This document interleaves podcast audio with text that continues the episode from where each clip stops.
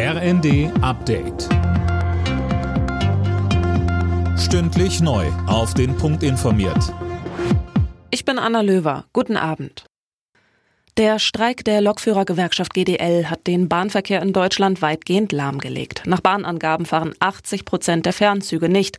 Auch im Regionalverkehr muss mit massiven Ausfällen und Verspätungen gerechnet werden. Der Bahnbeauftragte der Bundesregierung, Michael Theurer, sagte bei Phoenix. Ich bin schon der Meinung, dass Mäßigung notwendig ist, auch äh, Bereitschaft, sich zu verändern dass äh, aber ganz dringend beide Seiten, Arbeitgeber und Arbeitnehmerseite, zum Verhandlungstisch zurückkehren äh, sollten, um möglichst schnell diesen Tarifkonflikt zu beenden, damit er nicht auf dem Rücken der Kundinnen und Kunden der Fahrgäste ausgetragen wird.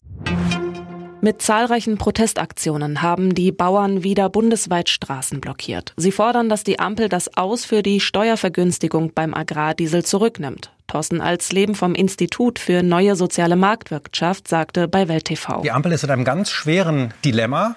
Sie hat einerseits einen Kompromiss auch schon mal nachgearbeitet und andererseits kriegt sie Druck auch aus den eigenen Reihen. Also den Demonstrationen gegenüber könnte man noch sagen, da muss man Rückgrat beweisen und muss seine Linie durchhalten. Aber wenn die eigenen Leute, die Ministerpräsidenten der SPD abspringen, dann wird es schwierig. Der Haushalt muss nicht durch den Bundesrat, aber Steuergesetzgebung, die muss auch durch den Bundesrat. Deswegen haben die da auch mitzureden.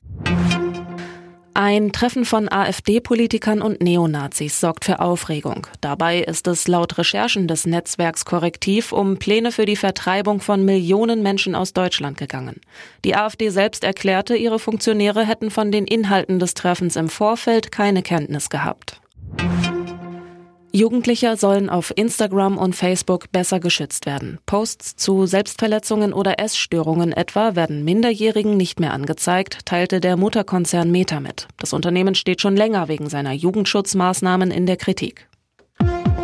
Alle Nachrichten auf rnd.de